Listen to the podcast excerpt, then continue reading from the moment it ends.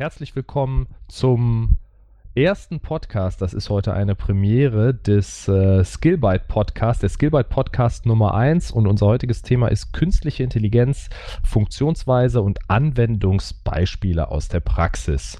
Und äh, ja, ich bin hier heute mit Masia.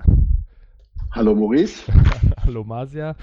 Und äh, ja, zusammen sind wir äh, betreuen wir die Softwareentwicklung bei Skillbyte beziehungsweise die Big Data Sparte bei Skillbyte und möchten heute ein bisschen über das Thema künstliche Intelligenz sprechen, was ja, ich glaube, das kann man unumwunden sagen, in der letzten Zeit sehr, sehr häufig in den Medien aufgetreten ist, in diversen positiven wie negativen Kontexten und auch von Kundenseite oder Kooperationspartnerseite sehr oft an uns herangetragen wurde. Ja, genau. Also ähm, das, was man merkt, ist, dass ähm, viele Kunden verunsichert sind, beziehungsweise die, die Themen gar nicht auseinanderhalten können. Also künstliche Intelligenz ist ein sehr weiter Begriff.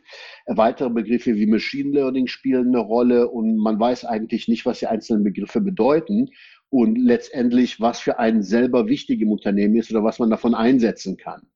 Ähm, künstliche Intelligenz sind nicht nur unbedingt Roboter, da denkt man sofort natürlich an, an, an Robotik oder selbstfahrende Autos, aber künstliche Intelligenz ist viel mehr. Und was wir versuchen wollen, ist hier ähm, die Begrifflichkeit ein bisschen auseinanderzuziehen und ein paar Fallbeispiele zu nennen oder zu zeigen, wo welcher Begriff hinpasst und wie man das, ähm, welchen Fallbeispiel man auf das eigene Unternehmen beziehen kann. Hm. Das ist ja dann sicherlich auch der Wert für unsere Zuhörer. Was konkret mache ich mit dem Thema künstliche Intelligenz?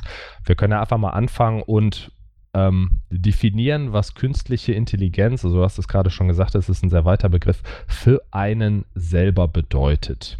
Mhm. Ähm, künstliche Intelligenz oder KI, AI im englischsprachigen Kontext ist für mich persönlich bezeichnet das ähm, teilweise auch sehr alte Technologien oder ähm, Algorithmen, wo es einfach darum geht, die klassische Softwareentwicklung, da programmiert man quasi die Befehle direkt runter und hinterher kann man, hält sich das Programm stoisch an die Befehle und führt die einfach nacheinander aus.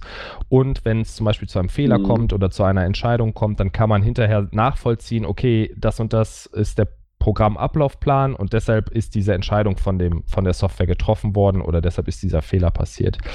Bei künstlicher Intelligenz ähm, für mich persönlich sind das, ähm, man hat nicht mehr, man programmiert nicht mehr Software, sondern man hat Datensets, also zwei äh, oder, oder zehntausende Bilder, wo Hunde, Hunde und Katzen drauf sind oder man gibt einem Algorithmus dieses Datensample oder 90% dieses Datensamples, damit er lernt, was macht ein Hund aus, was macht eine Katze aus und kann dann später auf Bildern, die der Algorithmus nicht kennt, ähm, dann eine Vorhersage treffen, ist da ein Hund oder eine Katze drauf. Und wenn der Algorithmus sich entscheidet, da ist ein Hund drauf oder eine Katze drauf, das kann richtig und das kann falsch sein, dann kann man nicht mehr sagen, okay, aufgrund dieser und jener Programmverzweigung hat er sich für Hund oder Katze entschieden, sondern auf Basis seines Wissens oder seiner antrainierten mhm.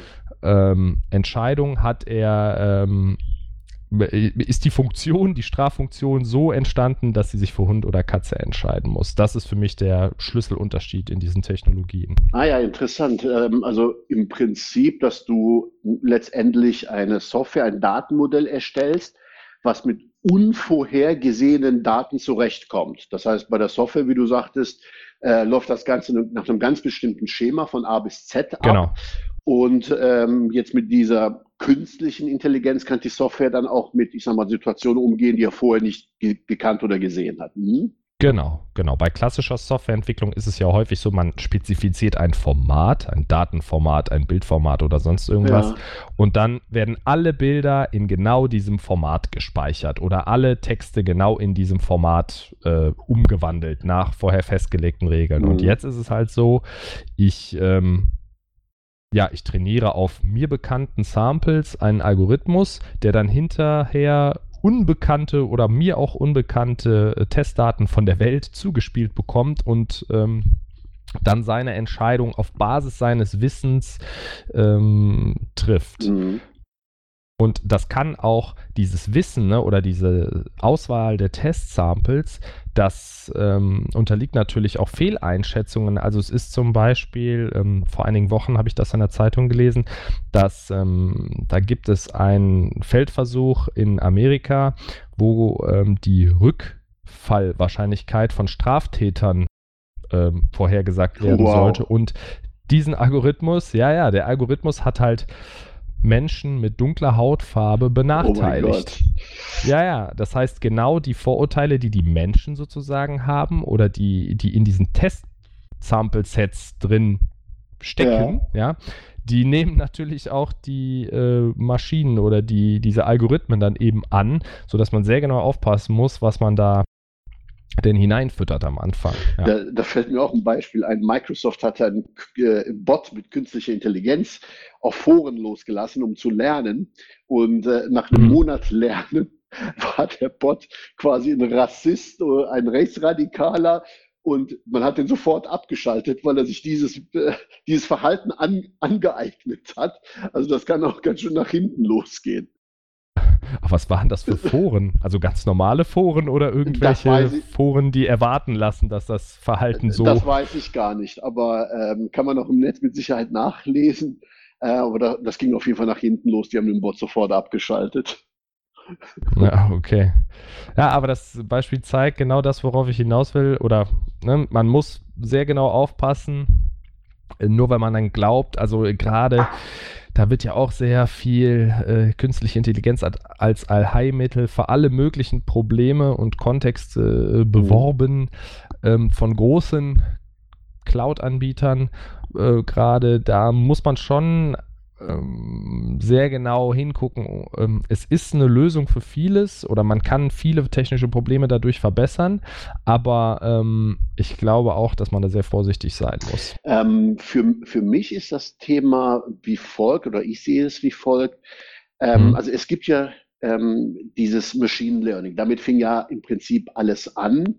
Ähm, dieses, ähm, Künst, diese künstliche Intelligenz ist auch nicht neu. Also das ist im Prinzip eine sehr alte Technologie oder äh, Algorithmik. Äh, ich habe äh, selbst mein, meine Diplomarbeit in diese Richtung geschrieben. Also das Thema ist sehr alt. Also ich habe die Diplomarbeit vor ungefähr 25 Jahren geschrieben. Insofern, das ist nichts Neues. Das hat halt nur eine Renaissance erlebt oder ist jetzt gerade so gehypt worden, weil die Berechnung sehr kostenintensiv ist. Und inzwischen ist Hardware so mhm. günstig geworden, dass man parallel diese, dieses Lernen, was ja das, die eigentliche Zeit kostet, ähm, ähm, zur gleichen Zeit auf vielen, vielen, vielen Maschinen und auf Grafikkarten ausführen kann. Deswegen ist das jetzt so interessant. Aber das Machine mhm. Learning an sich ist eigentlich keine künstliche Intelligenz. Das hat eher mit linearer Algebra zu tun. Ähm, Beispiele eine Suchmaschine. Wenn ich eine Suchmaschine habe und gebe einen Begriff ein und ich bekomme eine Liste von Ergebnissen, dann steckt dahinter Machine Learning oder lineare Algebra, nämlich der, der legt im Prinzip das, was ich eingebe in die Suchmaschine, als auch alle Dokumente, die er gespeichert hat, in einen äh, n-dimensionalen Raum. Und die Eingabe wird quasi vektorisiert und dieser Vektor wird auch in diesen Raum projiziert und mit linearer Algebra, also Cosinus und Winkeln, wird berechnet, wie nah die eingegeben, der eingegebene Suchbegriff zu den Dokumenten passt. Dann wird ein Ranking erstellt und dann wird das, was am meisten passt, ganz oben ausgegeben.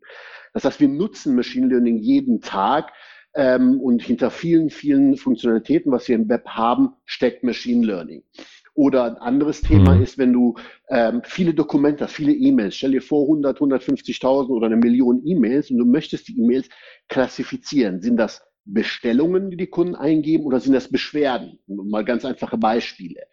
Ähm, und das System versteht gar nicht, ist das eine Bestellung oder ist das eine, eine, eine Beschwerde, sondern es lernt anhand vieler dieser, äh, dieser vielen Dokumente, dass bestimmte Wörter zusammen häufig vorkommen. Und er clustert quasi diese Dokumente in zwei Teile und weiß aber den Kontext nicht, die Bedeutung kennt er nicht. Ein Mensch muss sagen, okay, das, was du jetzt hier zusammengefasst hast, auf der einen Seite sind Order-E-Mails und das, was du hier zusammengefasst hast, sind zum Beispiel Beschwerde-E-Mails. Ähm, das passiert aber alles auf äh, Wahrscheinlichkeitsrechnung und lineare Algebra, hat also sehr, sehr wenig mit künstlicher Intelligenz zu tun. Künstliche hm. Intelligenz spielt äh, dann eine Rolle, wo man versucht, äh, das menschliche Gehirn nachzuempfinden, nämlich mit Hilfe von Neuronen. Der, der, das menschliche Hirn ist ja ein Assoziativcomputer, ein Assoziativ-Supercomputer, ähm, der gelernt hat, Dinge zu abstrahieren auf Basis von Lernen. Das heißt, stell dir vor, ein kleines Kind, der auf eine Herdplatte packt und in dem Moment merkt, oh, das tut weh, das mache ich nicht nochmal. Das heißt, eine eigene Erfahrung oder die Erfahrung von außen. Wenn zum Beispiel Eltern sagen, geh da nicht hin, sonst fällst du runter. Und, äh, oder geh da lang, da bist du sicher. Das heißt, dieses Lernen, das nimmt das Kind auf und wird mit der Zeit immer, äh, ich sag mal, intelligenter und denkt über vor, äh, äh vorherige Gelerntes nicht mehr nach. Das ist ein Intus. Hm. Und so funktioniert für mich auch künstliche Intelligenz tatsächlich. Es gibt Neuronen, ähm, die miteinander, ich sag mal, verschachtelt werden und die mit der Zeit was lernen. Beispiel Bilderkennung. Äh, ein Bild, ein zweidimensionales Bild einer Katze wird auch quasi in einen Eingangsvektor gepackt. Das heißt, äh, alle Farbwerte, die so ein Bild beinhaltet, werden en enkodiert mhm. und in so ein neuronales Netz gespeist. Und macht man das mit 100.000 oder 5 Millionen Katzenbildern, dann lernt dieses System irgendwann und äh, irgendein Mensch muss natürlich sagen, pass auf, das ist ein Katzenbild. Und zwar eine Katze, die sich von vorne anschaut. Das ist ein Katzenbild, wo die, wo die Katze von hinten zu sehen ist. Von der Seite, groß, klein, diese Farbe, jene Farbe. Möglichst viele, je mehr, desto besser. Und irgendwann lernt das System zu abstrahieren. Das heißt, welche sogenannten Features oder Merkmale machen eine Katze aus? Ganz ähnlich wie ein Mensch lernt. Äh, was macht denn für uns eine Katze aus? Die spitze Ohren, die kleine Nase, die, die Schnur, der Schnurrbart oder die Schnurrbarthaare, der Schwanz. All diese Merkmale sind für uns Abstraktionen. Wenn wir das nächste Mal die Katze in freier Wildbahn sehen, sagen wir, ja, das ist eine Katze. Und ganz genauso mhm. funktioniert das mit der künstlichen Intelligenz. Wobei das natürlich sehr, sehr weit weg ist von dem, was der Mensch eigentlich als Intelligenz bezeichnet. Denn da fehlen zum Beispiel auch Emotionen drin. Ähm, so ein äh, Deep Learning Modell, wie man es nennt, Deep Learning, weil es mehrere Schichten dieser neuronalen Layer mhm. sind, also wie das menschliche Gehirn funktionieren. Ähm, die haben keine Emotionen. Die sagen Katze ja, Katze nein. Wenn du dem sagst, töte die Katze, sagt ein Mensch, da kommt dieser Niedlichkeitsfaktor oder diese Emotion ins Spiel, wo du sagst, hey, stopp, nein, ich töte keine Katze.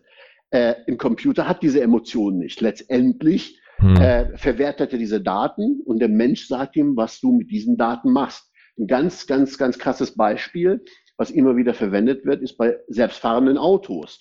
Wenn du in einer Situation bist, ähm, wo du auf eine Personengruppe zufährst, viel zu schnell, um, was macht die künstliche Intelligenz dann? Entscheidest du dich in die Gruppe zu halten, zu bremsen? Bremsen sind kaputt, funktionieren nicht. Die andere Möglichkeit ist rechts runter.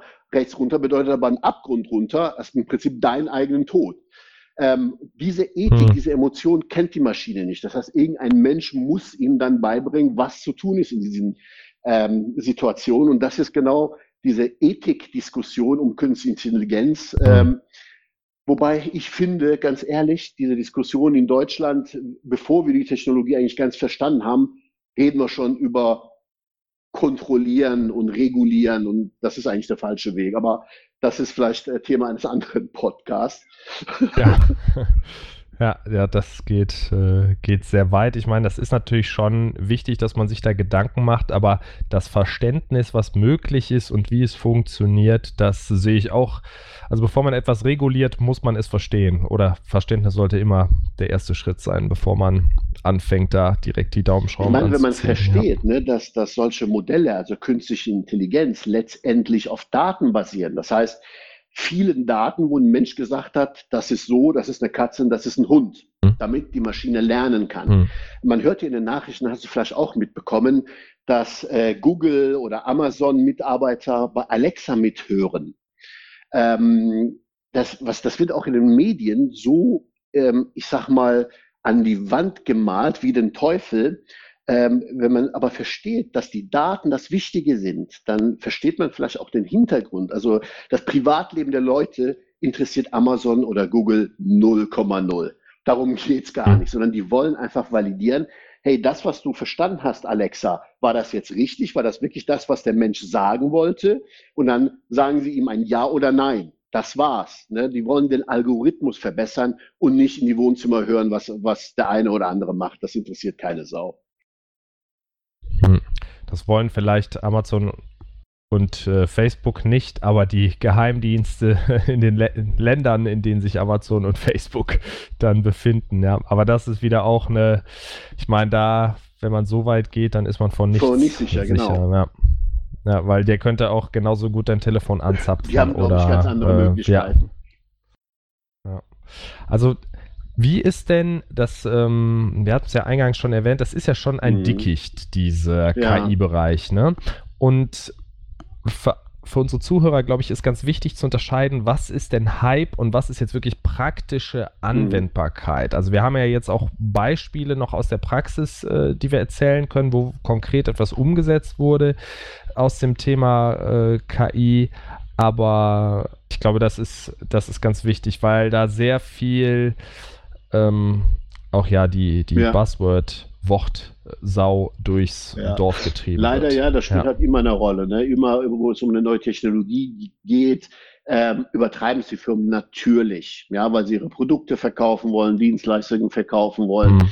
Nichtsdestotrotz, ist, also meine persönliche Meinung ist, dass, dass künstliche Intelligenz, ähm, damit meine ich jetzt diese gesamte Wolke, ja, Machine Learning, künstliche Intelligenz, Agent-Based Learning, was auch immer, ähm, wirklich unseren Alltag verändern wird. Es wird wirklich große Umwälzungen geben. Allein wenn du dran denkst, selbstfahrende Autos, wenn man fünf Jahre, zehn Jahre weiter denkt, dass die Prognose von vielen führenden auch äh, Forschungsinstituten, Universitäten, äh, die sagen, das autonome Fahren wird in fünf bis zehn Jahren Mainstream sein. Das wird so viel verändern. Äh, allein im Jobmarkt, was es da bedeutet. Ja, denk an die ganzen Taxifahrer, denk an die Busfahrer und so weiter und so fort. Also es wird die das Bild der Innenstädte verändern. Das sind so große Umsetzungen mhm. allein in diesem Bereich. Von, von den ganz anderen Sachen mal abgesehen. Ne? Wenn du an die ganzen Chatbot denkst. Ich weiß nicht, ob du es mitbekommen hattest, aber auch, doch haben wir letztens äh, uns noch drüber unterhalten wo ein Google-Bot eine Diskussion, also hat angerufen in einem Friseursalon äh, und hat einen Termin mhm. gemacht für, für einen ein, ein Haarschnitt. Und die Dame auf der anderen Seite konnte gar nicht äh, unterscheiden oder konnte nicht sagen, ist das jetzt ein Mensch oder eine Maschine? Jetzt denkt dir das mal fünf Jahre weiter. Es ist, äh, mhm. wird sich sehr, sehr viel verändern. Insofern glaube ich nicht bei diesem Thema, dass es ein Hype ist. Man muss sich mit dem Thema auseinandersetzen, sonst fallen wir hinten mhm. an und laufen, äh, die anderen laufen uns davon.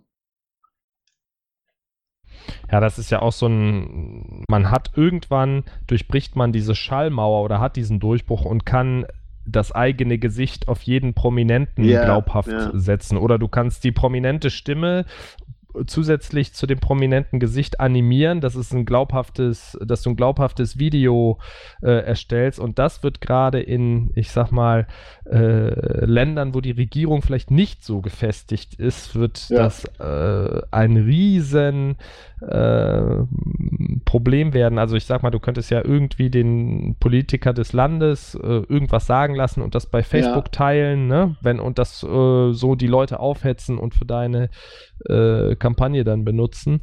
Ne? Und die Leute, wenn die nicht wissen, es gibt diese Möglichkeit, dass das Video gefälscht ist und die Fälschung ist super gut und das kann mit diesen Technologien gemacht werden, dann ist, fallen die auf diesen ja. Taschenspielertrick, ja. sag ich mal, herein. Ne? Das ist so wie heute der Enkeltrick per Telefon.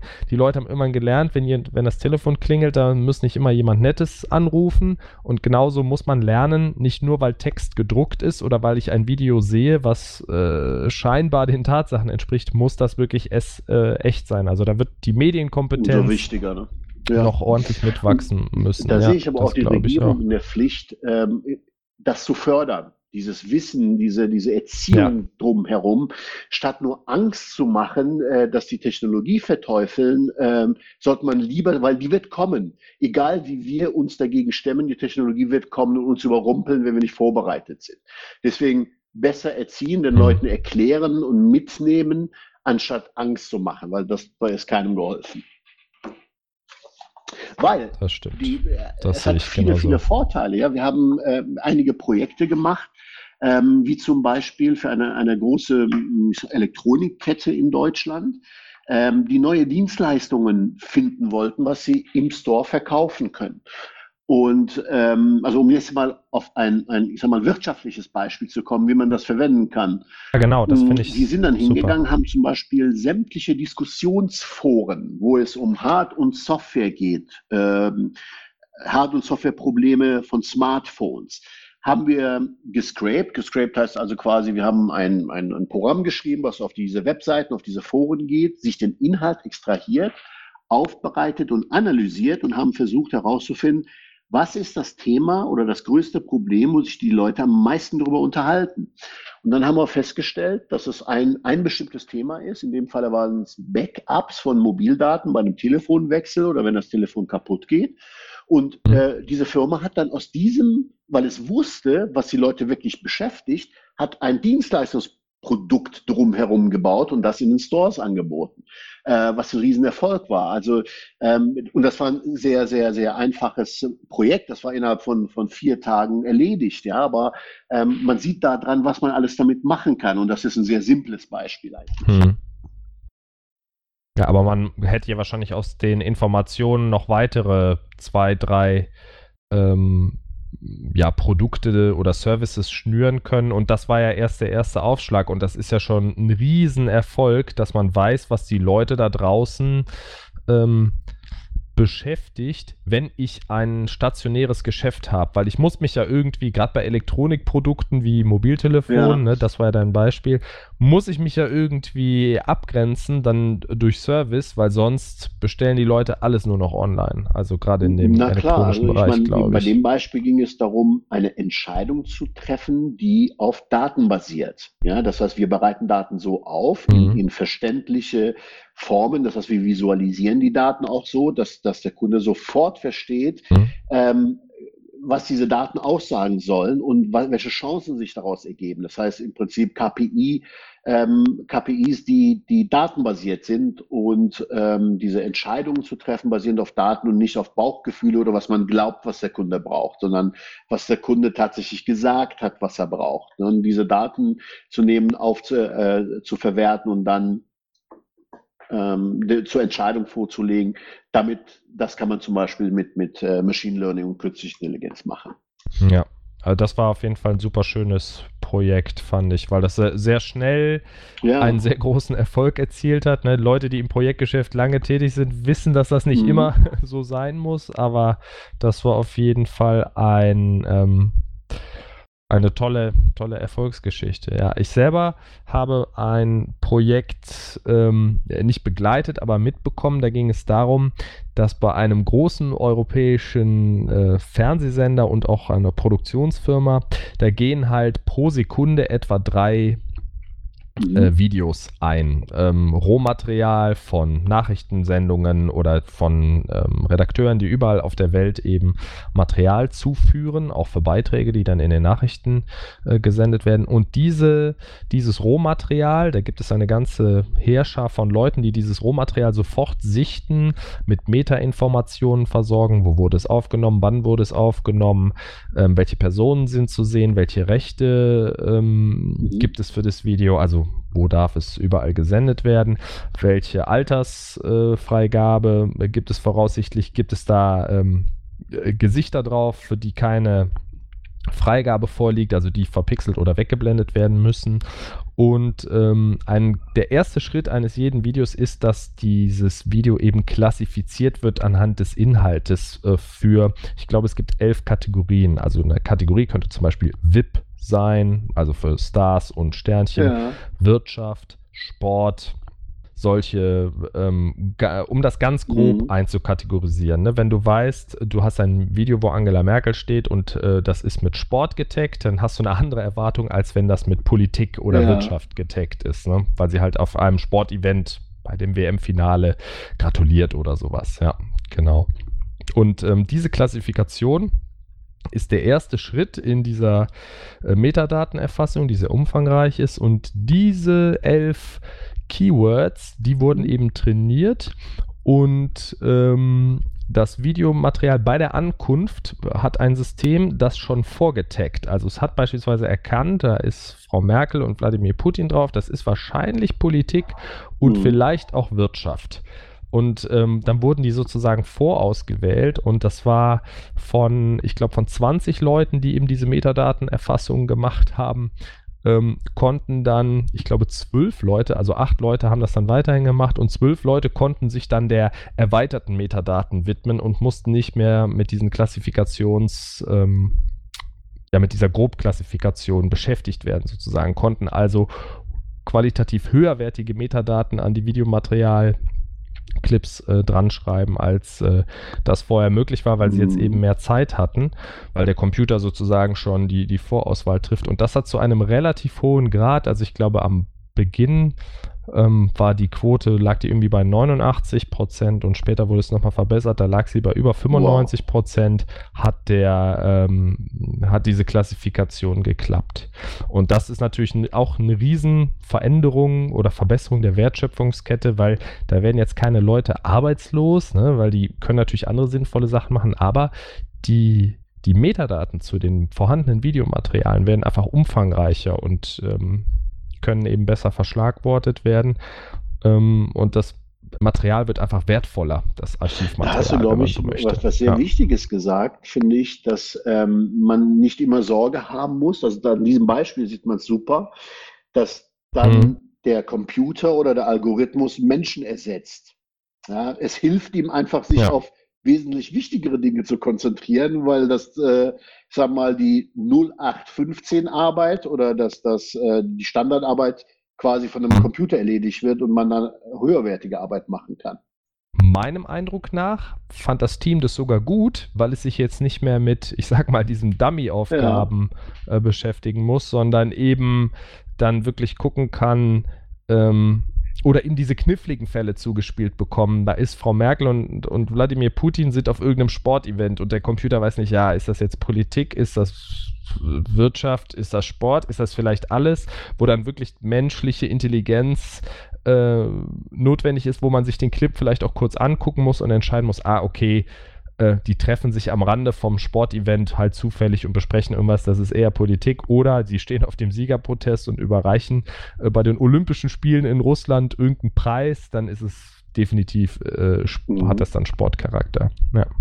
Genau, und da ist dann doch der Mensch gefragt, weil die Maschine da nicht, vielleicht ist es in ein paar Jahren möglich, da die Quote weiter zu verbessern, aber es wird immer ja. streitbare Fälle geben. Ja.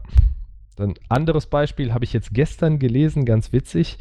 Da, ein etwas kritisches Beispiel. Und zwar ist es wohl so, dass ähm, Frauen im Internet häufig ungefragt Fotos äh, von männlichen Geschlechtsteilen per Private Message zugeschickt bekommen. Bei Facebook, bei Twitter und so weiter. Und es wird ein neuronales Netz trainiert, was entscheiden kann, ist das ein ist das ein Dickpick oder nicht?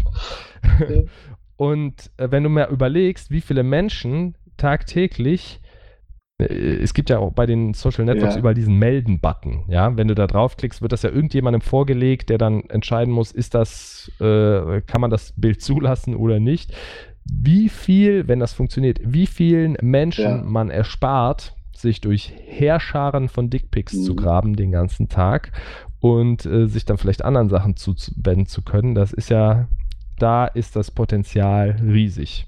Sowohl wirtschaftlich durch äh, Einsparung als auch auf der äh, Schonung der menschlichen Psychologie, will ich das ja, mal nennen. Absolut. Das absolut. Ein, das ist einfach ein System da. Ein weiteres Beispiel ist ähm, ähm, bei dem Thema ähm, also das Thema an sich heißt Predictive Analytics. Das heißt, aufgrund von äh, bestehenden Daten oder eingehenden Daten in der Vergangenheit kann mhm. ich Aussagen über die Zukunft treffen. Äh, sehr häufig wird das eingesetzt, ich sag mal, beim, in, im Industriesektor, um vorherzusagen, wann ein bestimmtes Teil eventuell kaputt gehen könnte, weil es ähm, langsam anfängt, mhm. Muster aufzuweisen, die darauf hindeuten, dass ein bestimmtes Teil defekt ist. Und das hilft der Industrie, Milliarden einzusparen, äh, wenn diese Systeme mitlaufen, mit der Zeit lernen und, und merken, okay, welche Datenmuster, wie zum Beispiel bestimmte Sensoren, Temperatur, äh, Leitfähigkeit, was auch immer, einen Fehler bedeuten. Ja, und ähm, äh, ähm, das wird quasi über Branchen hinweg oder in derselben Branche äh, geteilt, diese Daten, so dass jeder davon profitieren kann und man viel schneller merkt, bevor ein Gerät kaputt gehen kann und es vielleicht zu einem Ausfall von bestimmten Systemen mhm. kommen kann, was wiederum hilft, Millionen einzusparen. Naja, da ist ein Riesenpotenzial, gerade bei der Industrie, da oft kleinste Veränderungen in der Ausschussware hinten haben ja einen riesen äh, Einfluss auf das Wenn Ergebnis. Wenn du mal an dann, Industrie ja. 4.0 denkst, ne, also jetzt mit 5G, wie, äh, wo die Kommunikation zwischen vielen einzelnen mhm. Geräten mhm. viel schneller wird oder fast in Echtzeit möglich ist, ähm, und all diese Geräte miteinander Daten austauschen, kommunizieren, denk an das vernetzte Auto, wie, welche Datenmengen auf uns zuströmen, äh, all diese Daten auszuwerten und Vorhersagen zu treffen über, keine Ahnung, über Staus, über mhm. Unfälle, über was auch immer, äh, das, das sind Riesenfelder, die sich da auftun. Ja, also was ich immer denke, was so zum Himmelschreien ineffizient ist, das hat jetzt unbedingt gar nichts mit KI zu tun, aber also so eine ganz normale Straßenkreuzung ja. mit einer Ampel. Ne? Wie viel Zeit stehst du an einer Ampel? Es ist rot, entweder als Fußgänger oder als Autofahrer und Du siehst, es kommt ja. kein Auto von rechts und links und du könntest eigentlich fahren. Ja, kenn ich. Ja. Also ich lebe in einer Großstadt. Wenn ich jedes Mal bei jeder roten Fußgängerampel das abwarten würde, glaube ich, würde ich am Tag nicht viel Strecke äh, zurücklegen können. So, und das ist ein Problem. Ja, also jetzt nehmen wir die Fußgänger vielleicht mal raus, aber die Autos, in dem Moment, wo die Autos kommunizieren können, liebe Ampel, ich fahre mit Tempo 50 auf dich zu. Kann die Ampel, weil sie das Umfeld kennt, eine Entscheidung treffen, okay, außer dir, liebes Auto, fährt aber kein anderer äh, hier auf dieser Ampel zu. Du fahr einfach mhm. durch, solange du 50 fährst. Und dann könnte der Verkehr, wenn an einer Kreuzung so netzartig quasi immer durchgeführt werden, wenn die Leute kein Gas äh, geben dürfen oder nicht bremsen dürfen oder die Ampel sozusagen für diese Kreuzungssektion die Kontrolle übernimmt und einfach ähm, mhm. den Autostrom steuert. Was das für einen Boost ja. darstellen würde, das äh, mag ich mir gar nicht auszurechnen. Natürlich wird es geht das nur bis zu einem gewissen Grad, dann brauchst du wieder die normale Ampel äh, oder die, das normale Vorgehen an der Ampel, aber an äh, Sonst äh, ist das, wäre diese Verbesserung alleine, würde so viele tausend Wartestunden und Liter Sprit sparen. Unglaublich. Ja. Naja, Elon Musk sagt ja sogar, ähm, dass man, wenn das Auto vernetzt ist und selbstfahrende Autos gibt, dass man gar keine Ampel mehr braucht. Ja, genau, das wäre die nächste ähm, der nächste Schritt sozusagen, dass man die Ampeln abbaut. Also ich denke mir heute auch, äh, die meisten Leute haben ein Navigationsgerät. Wenn der deutsche Staat sagen würde, passt auf, wir geben, wir schenken euch alle ein Navigationsgerät und bauen alle Schilder ab oder ja. fast alle Schilder ab, da wird der mit so einem riesen Plus unter äh, äh, da rausgehen, dass äh, glaube ich ähm, ne, der deutsche legendäre Schilderwald ist ja, äh, ist ja bekannt. Ja. Ne, ein, ein Beispiel finde ich, das ist noch ganz wichtig, dass wir das hier erwähnen sollten, und das ist das von unserem eigenen Produkt, eigenes Skillbyte-Produkt gravitycv.com. Ah, ja. mhm. Mhm. Und ähm, vielleicht, weil du dich intensiver damit beschäftigt hast, möchtest du kurz erzählen, wie aus unstrukturierten Daten KI eingesetzt wird, ähm, diese unstrukturierten Daten in strukturierte Daten zu überführen? Ja, also ähm, wir setzen bei, bei Gravity CV KI oder, oder Machine Learning in, in, ähm, in, auf zwei Ebenen ein. Das eine ist, ähm, also erstmal kurz zu Gravity CV, du kannst dort ähm, ein Online-CV führen, managen und verteilen. Und äh, das erste oder die erste Herausforderung, wenn du dich in einem Tool registrierst, ist, okay, wo fange ich an, wie gebe ich meine Daten ein? Weil die meisten werden schon ein CV, bestehendes CV, einen Lebenslauf in Word- oder PDF-Format haben. Hm. Und ähm, es gibt viele verschiedene Formate. Der eine macht Tabellen, der andere schreibt einfach untereinander her. Und wir haben ein System trainiert, äh, wo wir Hunderttausende von Lebensläufen dem System zugeführt haben. Äh, und das System hat mit der Zeit gelernt, das sind Kontaktinformationen. Das ist eine Projekthistorie. Ähm, das ist ein Zeitraum für eine Projekthistorie. Das sind Skills. Ähm, und das heißt, du kannst in jedweder Form dein CV hochladen als PDF oder Word.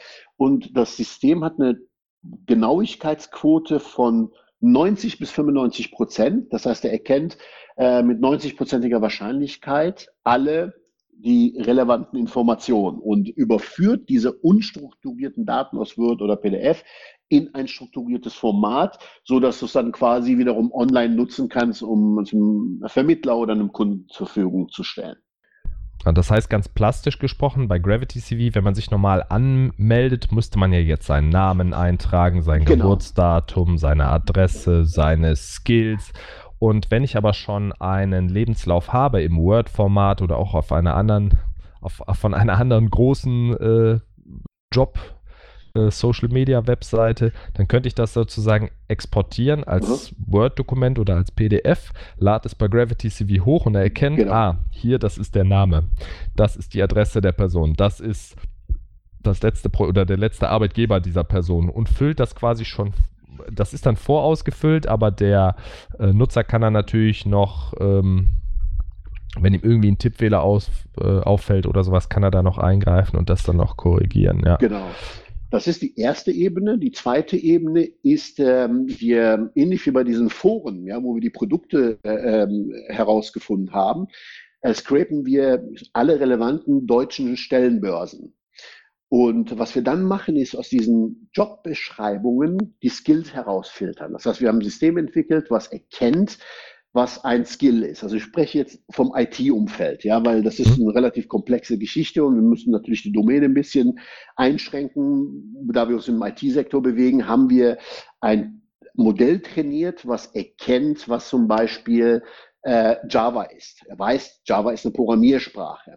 Er weiß, dass zum Beispiel Linux ein Betriebssystem ist. Und was jetzt mhm. passiert, ist, ist ganz spannend, auch wenn es für uns oder für einen, äh, der sich in dieser IT-Geschichte ein bisschen auskennt, sehr trivial ist. Aber für eine Maschine ist es halt eben nicht trivial. Zum Beispiel, wenn du ähm, in der Jobbeschreibung was von Red Hat liest, also einer bestimmten Linux-Distribution oder SUSE oder Debian, dann weiß das mhm. System, dass es sich letztendlich um Linux handelt. Warum ist das interessant? Weil äh, wenn auf der anderen Seite wir CVs haben, beziehungsweise User-Profile haben im System, dann können wir dem User äh, eine Jobbeschreibung oder einen Job als passend darstellen, wenn dort Linux erwähnt ist. Also beim User ist zum Beispiel Red Hat erwähnt. Er hat geschrieben, ich habe Red Hat administriert. Mhm. Und in der Jobbeschreibung steht, wir suchen einen Linux-Administrator. Dann weiß das System, aha, Linux äh, oder Red Hat ist ein Linux-System und kann die beiden matchen. Sehr einfach gesprochen. Das äh, heißt, es entstehen so Ontologien von Technologien, genau. dass man quasi den ganzen Stack dann erkennt. Richtig, ja. also wir haben quasi ja. das Domänenwissen um IT-Begriffe, in ein mathematisches Modell gesteckt, so dass wir das Matching zwischen diesen beiden ermöglichen können. Weil letztendlich als IT-Freiberufler, falls uns welche zuhören, die werden genau wissen, was, was wir meinen. Äh, man wird tagtäglich bombardiert von, von Recruiter-Kollegen, die einem sehr unpassende oder unrelevante oh, ja. äh, äh, Projekte vorschlagen. Ich habe ich hab letztens, weil ich irgendwo in meinem Profil Projektleitung stehen hatte, weil ich das mal kurze Zeit gemacht habe, hat mir einer ein Architektenprojekt angeboten, Bauleitung, weil da, weil er gesagt hat, okay, aha, Projektleitung, Projektleitung, für ihn war das ein Match. Das könnte zum Beispiel mit unserem Algorithmus. Software-Architekt ist Architekt, ja. ja, das ist kein Witz passiert, ja. ja. Und ich bin mir sicher, dass andere Kollegen, die jetzt gerade zuhören, auch viele Stories erzählen können. Das glaube ich auch. Ja, das, da wird auch, ich glaube, dieses Recruitment funktioniert auch momentan einfach mit dem äh, Wasserschlauchprinzip. Total. Da wird, äh, wenn eine Stelle irgendwo offen ist oder eine Projektanfrage irgendwo offen ist, ähm, wird aus allen Kanälen gefeuert und das ist der Grund, warum ähm, ja die Menschen so viele unangemessene Projekte oder unangemessen sind sie ja nicht. Also die Skills passen dann vielleicht nicht zu dem Skillset, was die Person hat oder die Firma hat oder was der Festangestellte dann eben liefern kann, ja. weil es eben einfach äh, an alle per E-Mail rausgeschickt wird. Ja, ja. ich meine, die, das, das äh, Problem ist ja viel subtiler. Ne? Selbst wenn zum Beispiel bei mir in der, in, im Profil, ich habe vor 25 Jahren als Werkstudent ABAP programmiert, also eine Programmiersprache für SAP. Und ich werde heute noch angeschrieben von Vermittlern, äh, stehen Sie für ein ABAP-Projekt zur Verfügung. Also das ist absolut nicht mehr relevant für mich und in meinem CV. Ne? Und ähm, hm. das heißt, was ich sagen will, das Recruiting heute ist sehr rückständig. Also da gab es irgendwie ja, kaum Fortschritte. Und was wir jetzt als Skillbyte quasi versuchen wollen, das ist einfach ein Steckenpferd von mir, ist diese Branche äh, komplett umzukrempeln und zu digitalisieren. Und das versuchen wir mit Gravity CV und, und den, den, äh, der künstlichen Intelligenz dahinter. Ja, ich denke, dass äh, ist, dass wir Gravity CV am Schluss nochmal erwähnen, ist doch ein, eine, ein toller Übergang wie gesagt, wenn uns Leute zuhören, ihr könnt euch gerne anmelden auf gravitycv.com, schickt uns äh, Feedback, äh, wie ihr zurechtkommt, ob euer hochgeladener Word- und PDF-Lebenslauf perfekt erkannt wurde. Wobei, Maurice, da muss ich sagen, diese Funktionalität kommt jetzt mit dem Relaunch im November. Da sind wir ja gerade dran. Am, also in der Beta gibt es das schon und äh, das also ausprobieren können die Kollegen erst im November. Okay, ab November, ab November. 2019 genau. sollten wir vielleicht dazu sagen, ja. damit, falls uns jemand dann später noch hört, er Bescheid ja. weiß. Ja, ja ansonsten glaube ich, was für äh, unsere Hörer auch interessant ist, ist der Blog von Skillbyte. Ihr könnt gerne auf www.skillbyte.de slash blog vorbeischauen. Da haben wir immer viele Artikel auch zum Thema KI. Ähm, das letzte ist jetzt hier äh, zum Thema Churn Prediction, ein umfangreicher Blogartikel erschienen, aber auch zu generellen Big Data Problemen, Software Engineering äh, Themen und auch ja in der letzten Zeit relativ äh, sind viele Artikel zum Thema DevOps ähm, aufgekommen, weil das ja auch ein sehr stark nachgefragtes Thema ist. Auch viel Umwissen im Markt oder bei den bei den Kunden häufig, äh, weil sie durch die Marketingabteilung der großen Hersteller doch oh, etwas desinformiert sind oder überoptimistisch informiert wurden, dass man dann wirklich nochmal sagen kann, was, was, da, was da eigentlich geht. Ja, ich finde das immer ganz wichtig, ähm, dass man den Kunden ähm, oder so sehe ich unsere Rolle, dass man den Kunden ähm, dann auch ehrlich zeigt, äh, was da geht und was da nicht geht und ähm, sich nicht auf die reinen Marketingbroschüren verlässt, weil da doch sehr oft äh, ja. etwas übertrieben wird. So. Das ist jetzt nicht speziell in der IT so.